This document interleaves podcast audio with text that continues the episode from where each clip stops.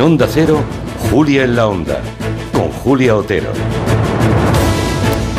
Pues esta noche, en efecto, veremos, como acaba de contar Elena en Televisión Española, el último debate antes de las elecciones generales, al que solo acudirán tres de los cuatro principales candidatos, Pedro Sánchez, Santiago Abascal y Yolanda Díaz.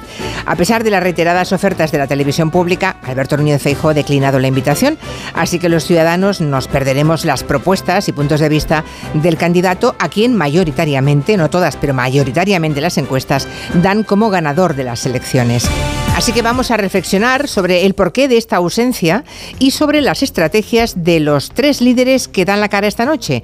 ¿Qué supone para el voto conservador que comparezca solo uno de sus representantes? ¿Qué riesgos corren Sánchez, Díaz y Abascal esta noche?